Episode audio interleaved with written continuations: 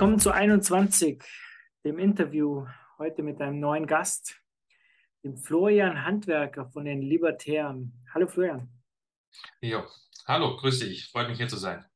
Freut mich auch. Du warst ja schon mal Gast bei uns auf YouTube und da hat mir, da hat mir das sehr gut gefallen, wie du gesprochen hast, äh, was du erzählt hast. Und da habe ich gedacht, okay, ich lade dich mal irgendwann ein. Und es hat jetzt zwar eine gewisse Zeit lang gedauert, weil ihr seid nicht in die Pushen gekommen mit eurer Webseite. Hat etwas immer gedauert. Geschaut, ja. ja, da gab es noch einige technische Hindernisse, die haben wir aber inzwischen überwunden.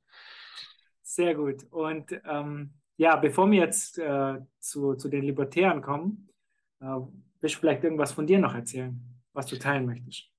Ja, also ich denke, zu mir kann man sagen, dass ich äh, privat verheiratet bin, eine kleine Tochter habe und im Umkreis von München wohne. Dort habe ich jetzt auch einen Stammtisch begonnen für die Partei, der gerade im Aufbau ist, beziehungsweise schon einmal stattgefunden hat und den ich jetzt hier erweitern möchte. Und beruflich bin ich Finanzanalyst bei einer IT-Firma und ja, gehe, mache dort meinen Werdegang so nebenher und versuche das beruflich und äh, Partei äh, gut in Einklang zu bringen, noch mit dem Privatleben hinzu. Das äh, ist jetzt aber auch ziemlich alles, was ich unterbringen kann zeitlich. Wie startet man eigentlich so eine Partei? Wie muss ich mir das eigentlich vorstellen? Wie viel Arbeit ist denn das so? Also ich würde mal sagen, in der Woche für die regelmäßigen Termine sind das ähm, sechs bis acht Stunden. Aber es gibt natürlich dann auch noch nebenher Projekte, die laufen, die gemacht werden müssen, ob das jetzt irgendwelche äh, E-Mails beantworten ist, ob das auf Social Media tätig werden ist. Also ich würde mal sagen, dass ich wahrscheinlich in der Woche um die zwölf Stunden investiere derzeit. Das ist wahrscheinlich das Minimum. Und wenn das mal etwas mehr Arbeit wird, dann bis zu 16 oder auch 20 Stunden, je nachdem, wie lange ich mich äh, mit einigen Dingen umschlagen muss. Besonders wenn es dann um Dinge wie Satzung geht, da muss man auch, haben wir sehr viel Zeit investiert, die korrekt zu bekommen, damit der Bundeswahlleiter diese auch akzeptiert, zum Beispiel. Ja. Ah, und du, du schickst es dann dahin, brauchst du irgendwelche Unterschriften noch, um die Partei zu gründen? Oder wie ist das? Du meinst das Prozedere mit dem ja, Bundeswahlleiter? So ein bisschen, ja. ja, also das ist im Endeffekt äh, nach der Gründung dein, die, das Gründungsprotokoll zusammen mit der Satzung und den zugehörigen Ordnungen. Und das muss dann per, ja, per E-Mail zum Glück an den Bundeswahlleiter gesendet werden, der das dann entsprechend korrigiert und dann zurückschickt, was denn noch fehlt, um ja, in die Sammlung aufgenommen zu werden. Und hierzu gab es dann immer wieder Rückmeldungen.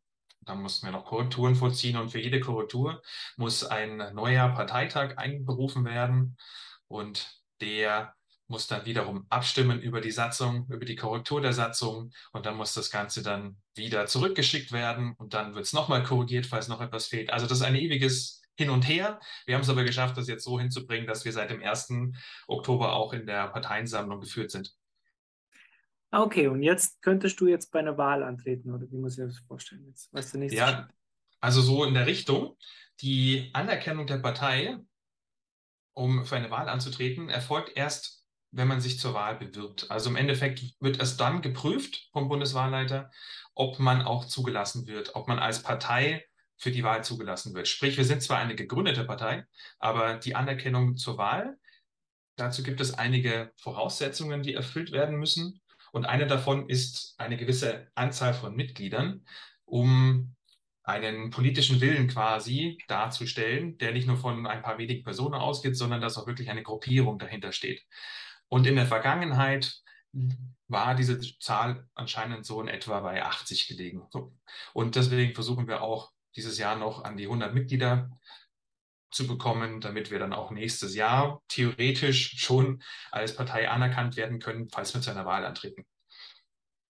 Und was wird das dann für eine Wahl sein? So regional oder ich weiß also jetzt gar nicht, was für Wahlen anstehen. Was steht denn da genau. überhaupt nächstes Jahr?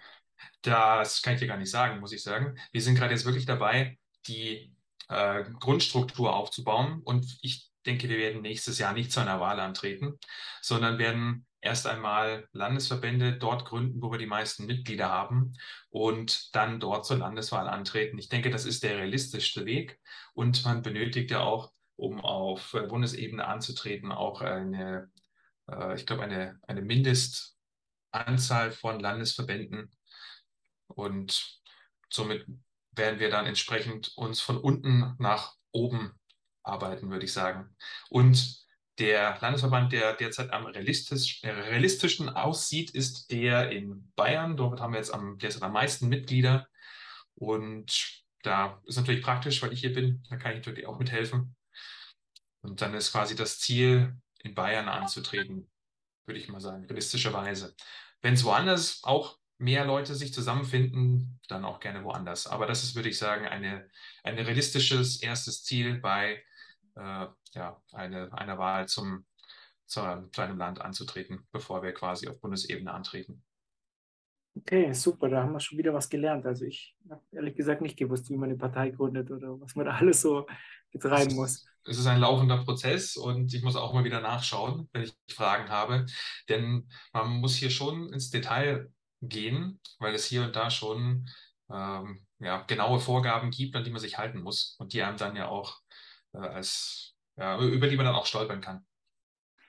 Ich kann mich nur an ein Video erinnern von der äh, Pogo-Partei Deutschlands, die da irgendwie in Berlin saßen und die vergessen haben, irgendwas äh, rechtzeitig einzureichen. Ja. Und mhm. dann war der damals so sauer, dass er gesagt hat, und dafür bin ich heute nüchtern geblieben. So eine Scheiße. ja, genau. Da muss man auf jeden Fall dahinter sein, dass man auch rechtzeitig äh, seine, ähm, ähm, seine Finanzberichte einreicht. Genau, ansonsten gibt es äh, durchaus Probleme und äh, die eine oder andere Partei ist schon darüber gestolpert. Hm, und dann wurde dann der entsprechende Status als Partei aberkannt.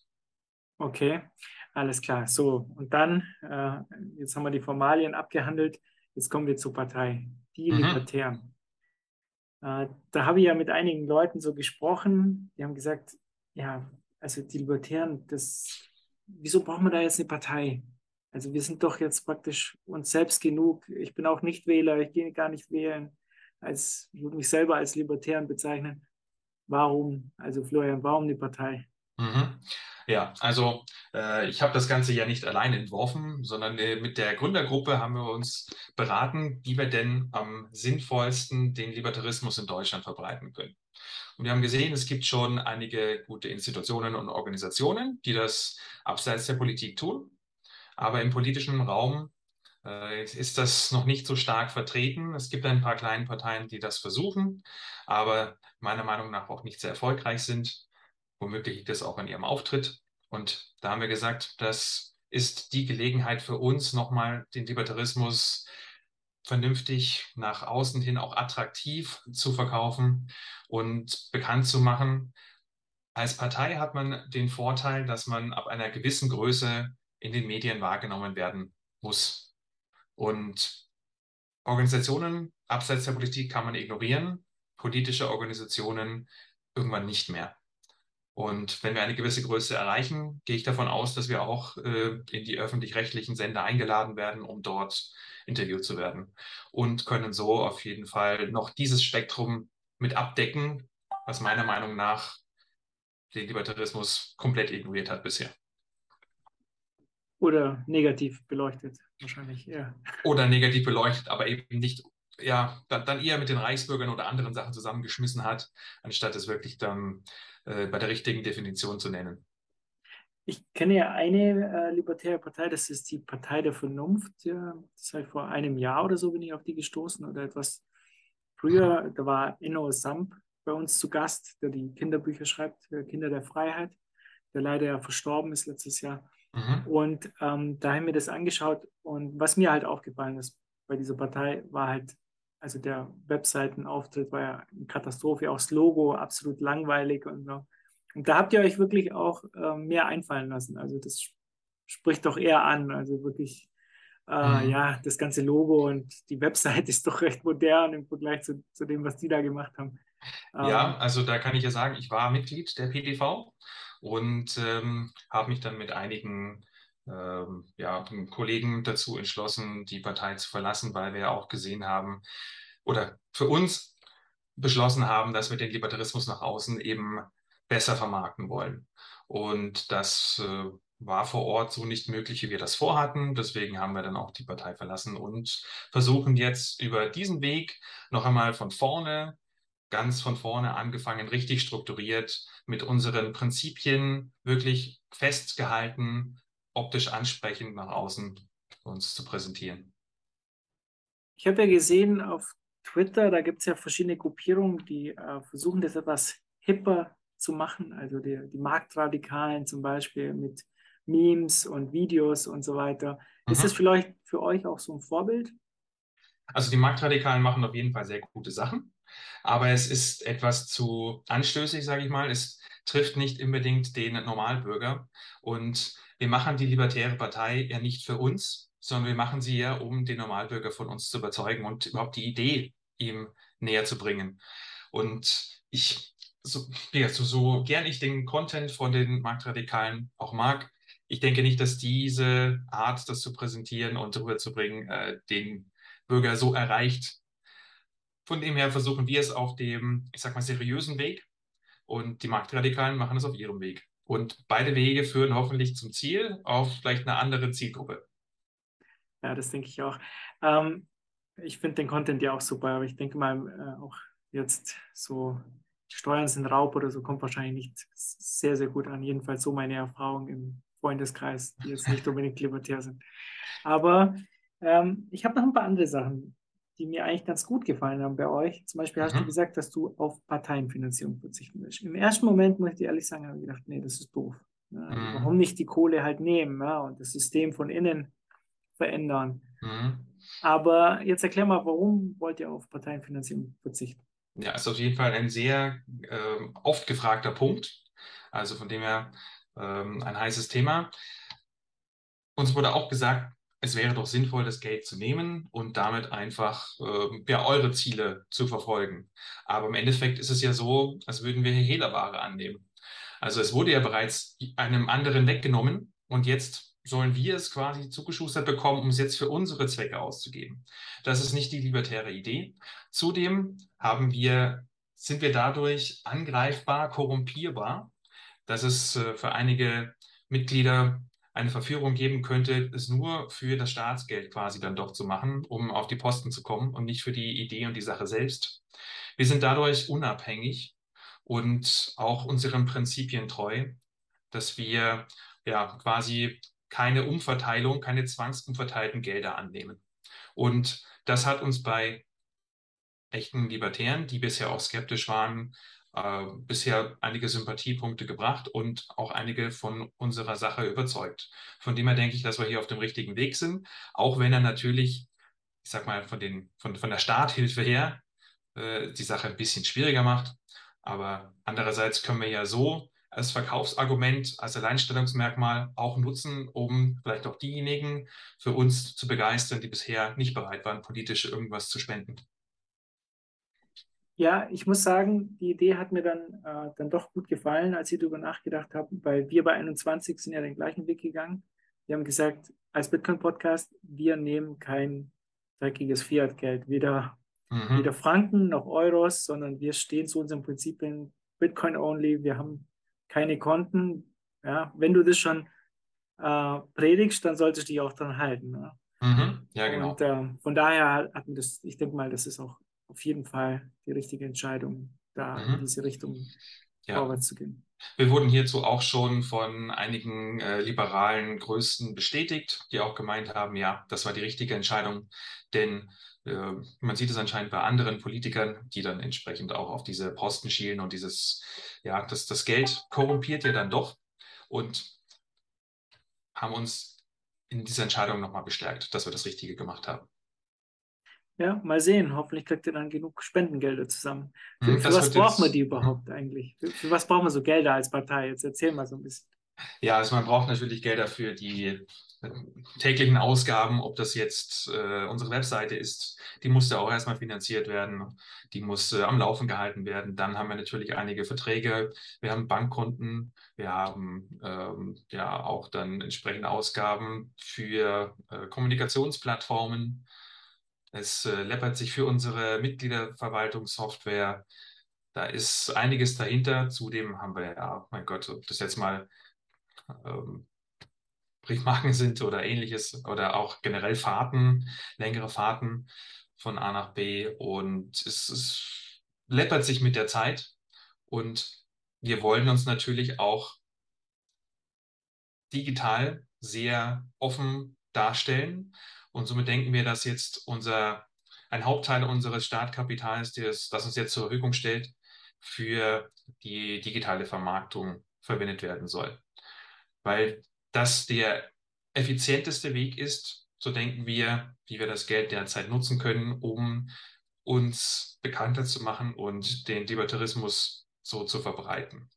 Und weil wir ja auch junge, junge Leute ansprechen wollen, die auf dem Weg besser erreicht werden können als über Zeitungsanzeigen oder für doch sehr teure Wahlplakate und äh, sonstige Plakate, die man entsprechend auch auf der Straße sehen kann.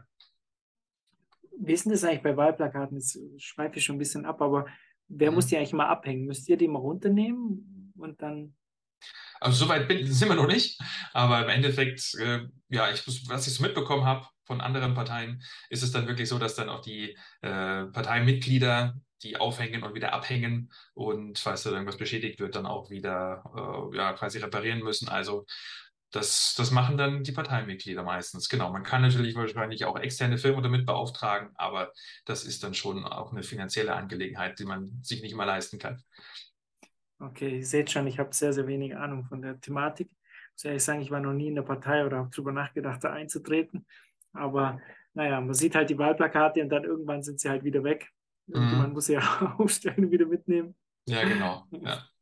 ähm, ja, jetzt nochmal zu euren Prinzipien so ein bisschen. Also ich, die libertäre Idee, ja, da schwankt es ja so ein bisschen. Ne? Also es gibt ja verschiedene, äh, vielleicht eher extremere Libertäre und dann ein bisschen Leute, die eher so liberal sind.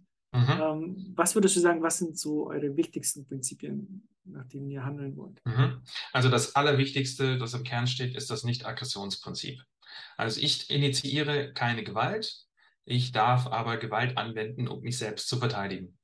Und unter dieses Nicht-Aggressionsprinzip fällt eigentlich schon sehr viel von dem, was ausgeschlossen ist.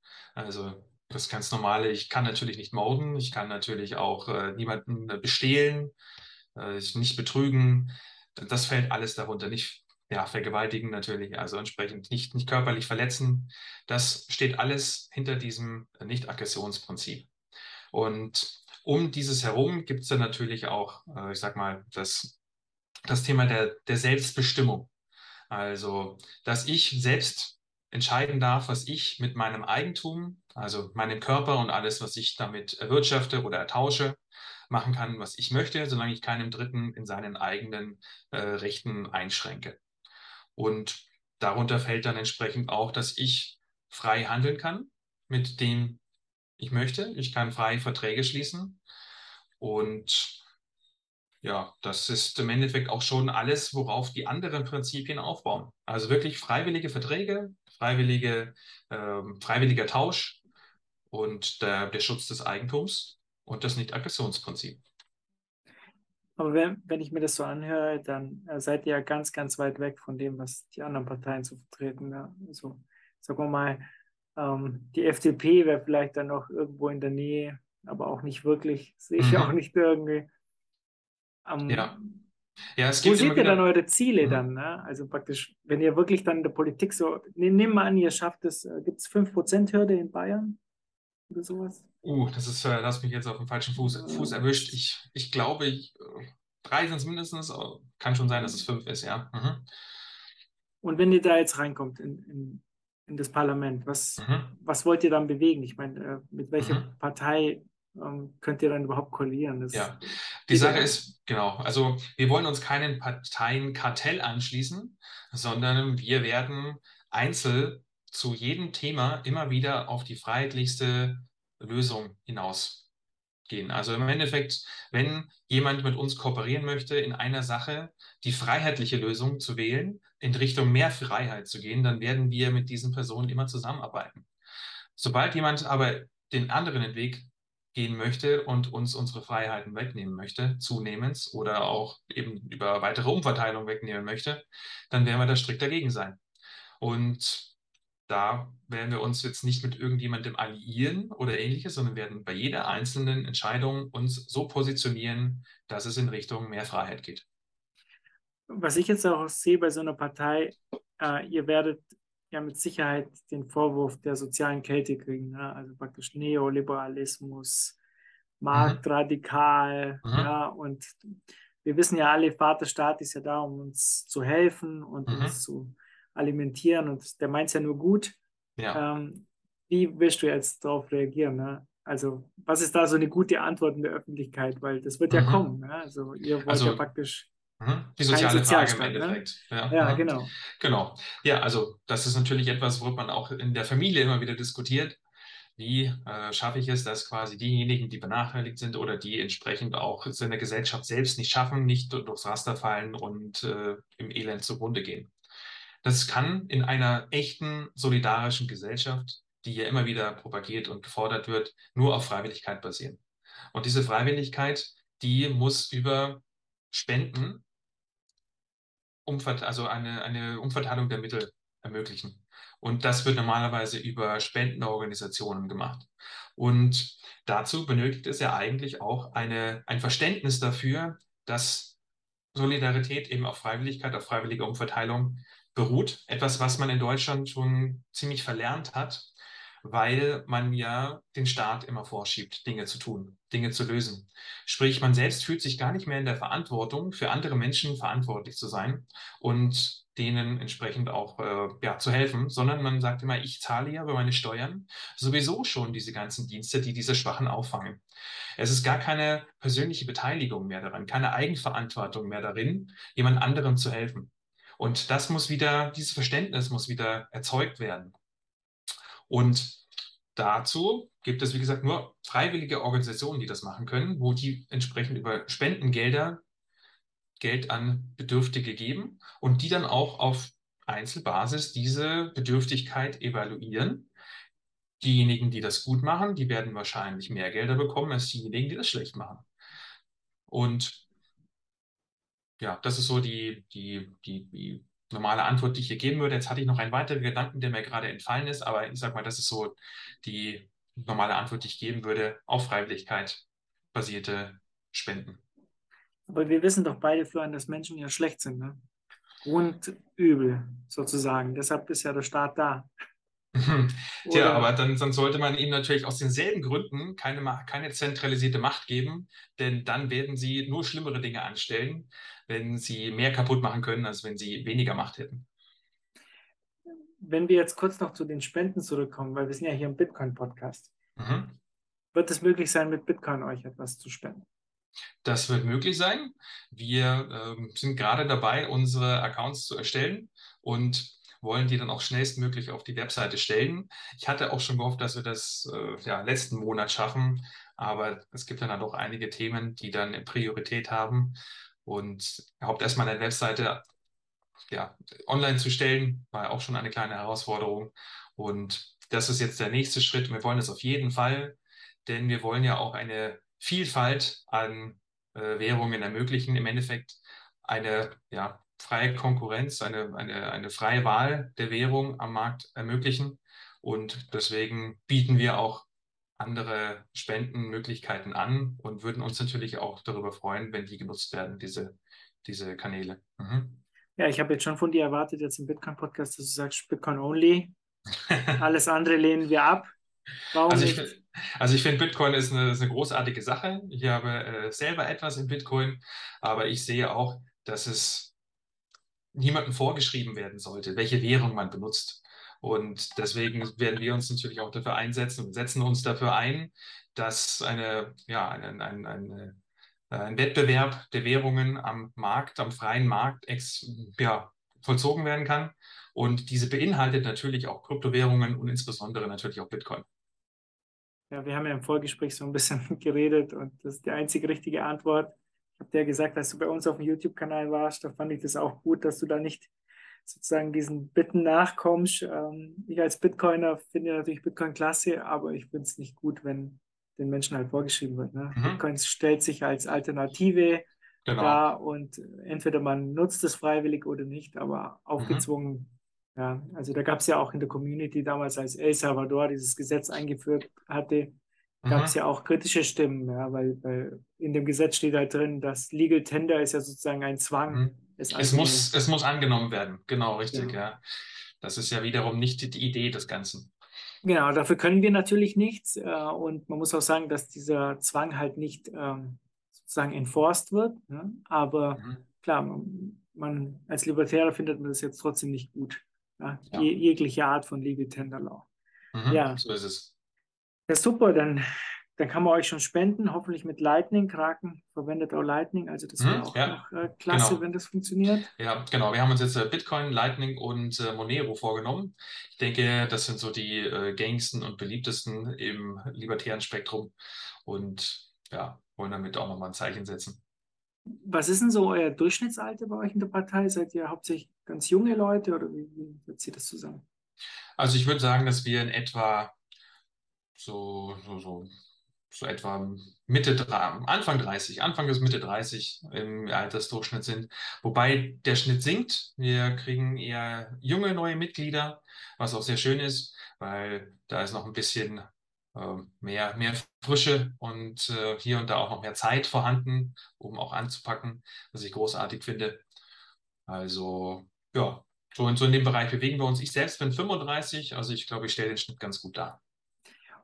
Und ähm, wenn sich jetzt jemand beteiligen will bei euch, ja, der mhm. sagt jetzt klasse, ich finde das super und ich bin da jetzt nicht so der Meinung wie der Markus, ich, ich will wählen gehen, ich will was verändern und äh, wie kann er euch jetzt erreichen? Schreibt euch eine E-Mail, Twitter, was habt ihr so mhm. für Kommunikationskanäle?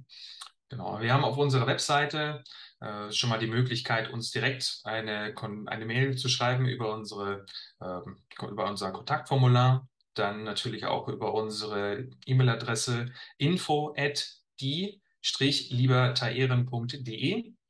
Also dort auch direkt hin und ansonsten natürlich auch über Social Media, über Instagram, Twitter, Facebook. Das sind die, die wir derzeit nutzen. So kann man uns kontaktieren und wenn man aktiv bei uns mitarbeiten möchte, kann man dies dann auch äh, kundtun und wir begrüßen grundsätzlich alle unsere neuen Mitglieder über die äh, Mitgliederbetreuung, die dann auch erfragen, ob die Mitglieder oder die Unterstützer dann entsprechend auch äh, ja, in bestimmten Bereichen sich kompetent fühlen und Lust haben mitzuarbeiten. Insbesondere derzeit im äh, Social Media Team suchen wir Verstärkung weil das ja auch einiges an, an Arbeit bedeutet, das immer auch äh, regelmäßig äh, zu verpacken und ähm, auch ansprechend darzustellen. Also ich ja. könnte mich anbieten bei Twitter, ich, regelmäßig irgendwelche Politiker, andere Parteien zu beleidigen. Braucht ihr da noch jemanden? Oder? Ach, Beleidigungen, ach, da, da, haben wir keine, keinen Mangel, da gibt es genug, aber halt vielleicht nicht in der Öffentlichkeit.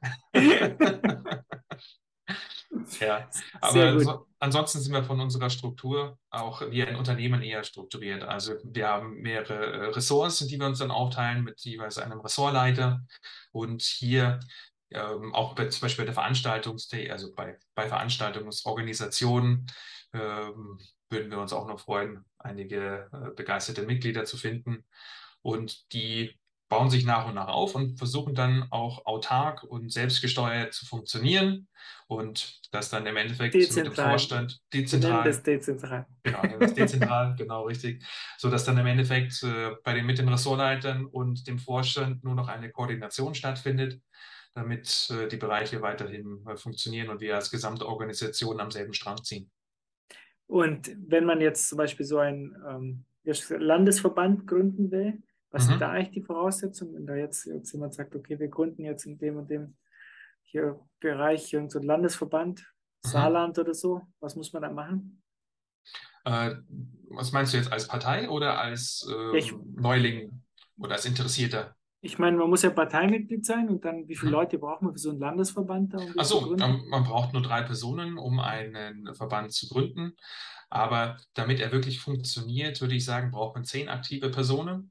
Und wenn man mal so rechnet, dass vielleicht 10 Prozent derjenigen, die politisch aktiv sein wollen oder die sich für ja, die, die eine Partei unterstützen, sagen wir so, aktive Mitglieder sind, würde ich sagen, dass man ungefähr 100 Mitglieder braucht, wenn man 10 aktive möchte.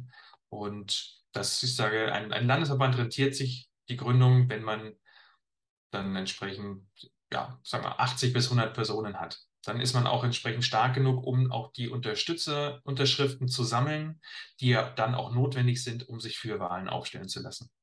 Und das muss man auch in alle sechs Jahre tun, damit man eine Partei sein kann. Uh, und ähm, zur Privatsphäre noch.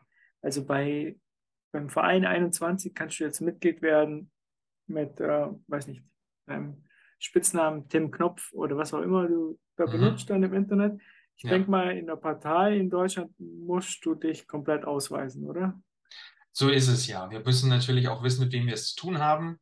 Wir brauchen entsprechend den vollen Namen und Anschrift, allein schon auch, weil wir ja auch Mitgliedsbeiträge ähm, erheben und die auch richtig zugeordnet werden müssen. Und ja, man muss die Person auch erreichen können. Also sprich, wir brauchen auch gültige E-Mail-Adresse und auch idealerweise eine gültige Telefonnummer, denn mein Gott, man, es, es, wird ja doch mal etwas gewechselt und dann hat man noch einen anderen Kommunikationsweg, auf die Person zuzugehen. Das wird natürlich alles vertraulich behandelt, also entsprechend äh, nur dem einigen wenigen Menschen in der Mitgliederbetreuung sind die Daten zugänglich. Aber es ist schon wichtig, auch zu wissen, wer in der Partei ist, denn es kann auch Unterwanderung geben, es kann äh, Missbrauch geben und das wollen wir ja dann auch identifizieren können. Von dem her eine Partei ist keine anonyme Sache von den Mitgliedern her, von den Unterstützern, sonst irgendwie finanzielle Unterstützer kann man ja auch sein, da kann man natürlich anonym sein. Aber als Mitglied äh, sollte man schon auch bekannt geben, wer man ist und äh, den anderen dann auch zu viel Respekt erweisen, um zu sagen, hier, ähm, so heiße ich und so kann mit mir kommuniziert werden. Und wenn jetzt jemand, ähm, der Zuhörer jetzt ein Mitglied werden will, ähm, was macht ihr da, damit das irgendwie nicht verloren geht, diese Mitgliedsdaten? Oder mit wem müsst ihr die teilen? So, müsst ihr irgendwie eure Mitgliedslisten ähm, dann irgendwie an eine Bundesbehörde schicken oder sind das nur intern für euch? Die müssen wir an keine Behörde schicken, die ist, die ist intern. Also die Daten werden nicht weitergegeben, die Namen werden nicht weitergegeben, nur der Vorstand und seine Mitglieder müssen öffentlich bekannt gegeben werden. Ah, okay, der Vorstand ist öffentlich, also das heißt, es bestand du wahrscheinlich mhm. und ein paar andere Leute. Genau. Aber die, die Mitglieder drunter sozusagen, die, die werden nur, ja, wie du halt vorher gesagt hast, so mhm. intern mhm. halt.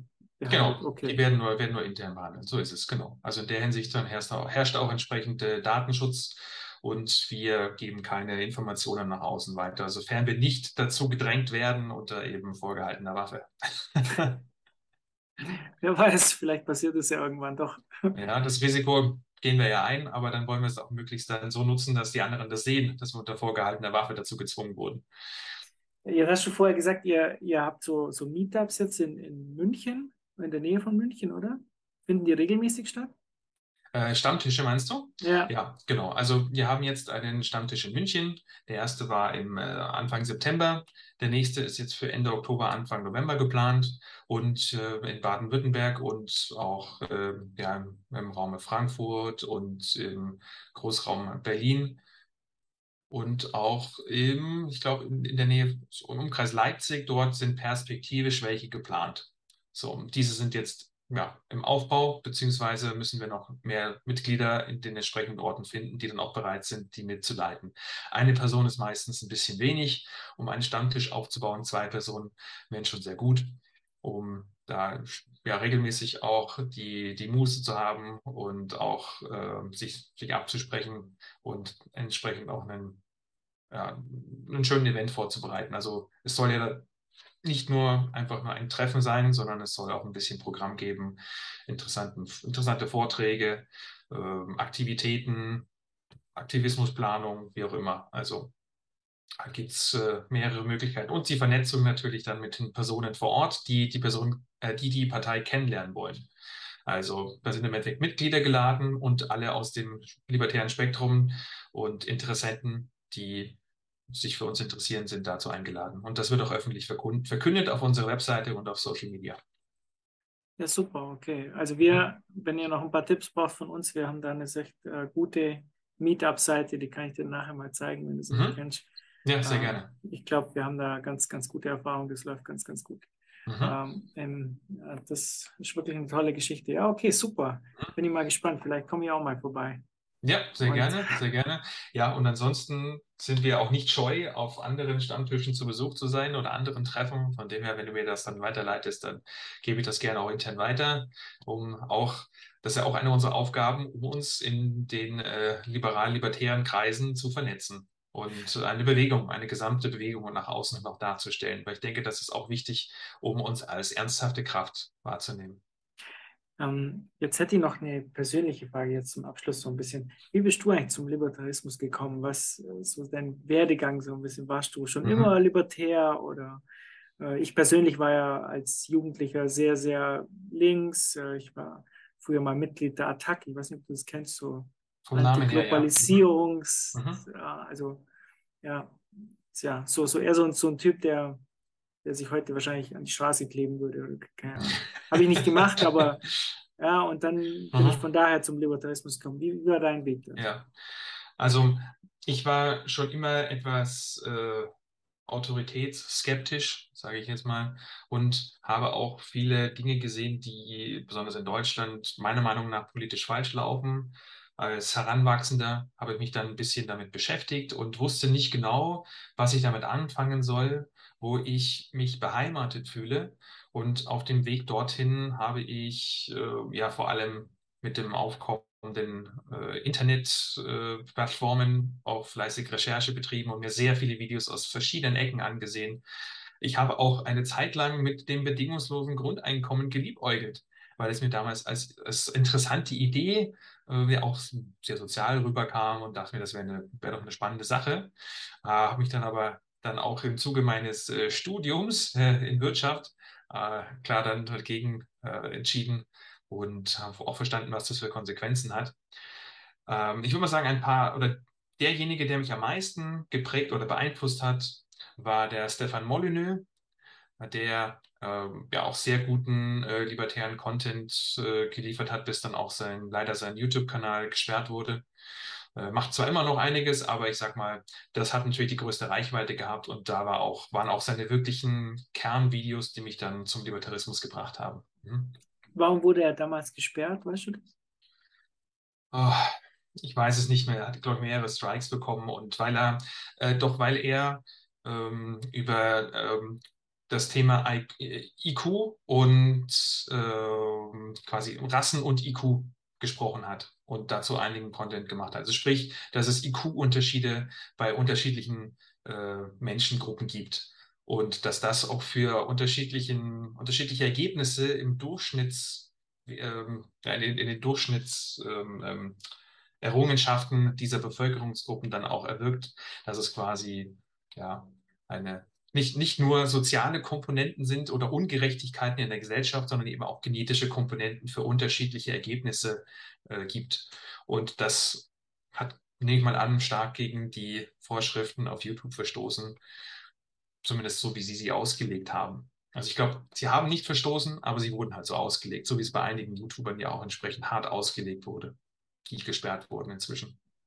Okay, ja. Hm. Wir wurden noch nicht auf YouTube gesperrt, ja, aber ich mache ja kaum was. nee, Spaß beiseite. Ja, super. Ähm, also, äh, ja, ähm, hat mich sehr gefreut, das Gespräch. Ja, mich Bin auch. mal gespannt, äh, wie es den Zuhörern gefällt. Ja, äh, gerne auch Kritik. Dass wir, wir haben ja gesagt, wir laden keine Politiker mehr ein. Er ist ja noch nicht ein richtiger Politiker, er ist ja schon auf dem Weg zum Politiker. Florian, ja, wir haben ja auch die Mission, die Mission, diese, diese Art der Politik zu reduzieren und idealerweise langfristig auch abzuschaffen. Von dem her, also ich sag mal, als, als, als Antipolitiker in die Politik zu gehen, das ist, glaube ich, noch ein vertretbares äh, Ziel. Ja, bin gespannt. Ja, wie ihr das seht, äh, lasst mir gerne ein paar Kommentare da und äh, bis zum nächsten Mal. Vielen, vielen Dank, Freund. Ja, danke dir auch. Nur eine blanke Vision, 21 Millionen, das ist der Kampf um den Thron, um den Thron. Glaub mir, all die Banken sind tot, we are running the code, wir wechseln Bank gegen Not, gegen Not. Mehr als nur eine blanke Vision, 21 Millionen, das ist der Kampf um den Thron, um den Thron. Mir, all die Backen sind tot. Are running the code, wir wechseln Bank gegen Not, gegen Not. Du schaust dich um und denkst dir, was eine ungerechte Welt. Woran das liegt, mein Freund, es liegt am ungedeckten Geld. Fiktiv erschaffene Zahlen gedruckt auf Baumwolle. In deren Filmspielern Drucker pressen die Hauptrolle. Geschaffen aus dem Nichts, du ackerst Schicht für Schicht. Die machen dafür nichts, doch beanspruchen es für sich. Und wenn das kollabiert, haben die oben Vermögenswerte. Der Pöbel erntet höchstens deren öde und zermürbte Erde. Bis das Geld bei dir ankommt, haben sie die Hälfte genommen. Wie 007-Filme, die haben mehrere Bonds. Hypothetische Hypotheken, die nicht existieren. Simulierte Wirtschaften, die in Wahrheit gar nicht explodieren. Gefälschte Zahlen, Wahlen, bei denen sie nicht fragen. Skandalbelange Lagards, deren Rechnungen wir tragen. Oder eine Schnabel, oder irgendein Draghi. Mario, nette Leute aus deren Etagen. Deren Konstrukte funktionieren unter Bitcoin nicht. So dass schon alles an dieser Stelle für Bitcoin spricht. Hier wird die vorkommende Menge nicht einfach ausgeweitet. So dass danach darunter später meine Kaufkraft leidet. Bei Bitcoin gibt es keine einzelnen Entscheidungsträger. Keine vermeintlichen Feindbilder und Verteilungsfehler. Wir sind uns sicher, dass das Geldsystem nicht mehr hält. Darum Bitcoin, too big to fail. Wer hast du eine blanke Vision? 21 Millionen, das ist der Kampf um den Thron, um den Thron. Glaub mir, all die Banken sind tot. We are running the code, wir wechseln Bank gegen Not, gegen Not. Wer hast du eine blanke Vision? 21 Millionen, das ist der Kampf um den Thron, um den Thron.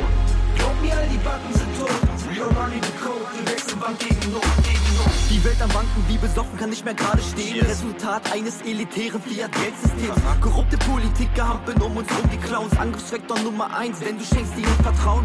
Ihre Aktionen undurchschaubar wie Wasserzeichen. Wollen sich weiter Macht erschleichen, oben schwimmen wie Wasserleichen. Wir müssen die Chance ergreifen, ihnen wie ein Barkeeper das Wasser reichen. Sonst ziehen wir den kürzeren, neuner Eis.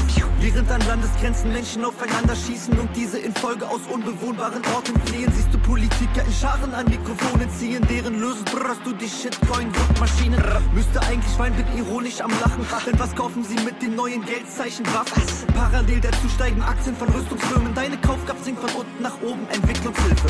In unserer Welt haben Kriegsverbrechen keine Chance. Natürlich nur, wenn sie vertuscht werden. Free Assange setzt der Standard. Wir formen eine freie Welt. Fix the money, fix the world. The state. Als Baby kommst du auf die Erde und bist erstmal frei. Ein Staat kann dich nicht freier machen. Nein, er schränkt dich weiter ein. Individuelle Freiheit ist um was es bei uns geht. Wir starten ein Dorn im Auge. Too small to say. Wer hast du eine blanke Vision? 21 Millionen, das ist der Kampf um den Thron, um den Thron. Glaub mir, all die Banken sind tot. We are running the code, wir wechseln Bank gegen Not, gegen Not. Wer hast du eine blanke Vision? 21 Millionen, das ist der Kampf um den Thron, um den Thron. Glaub mir, all die Banken sind tot. Your Money, the Code, du wechselst beim Gegenlot, Gegenlot.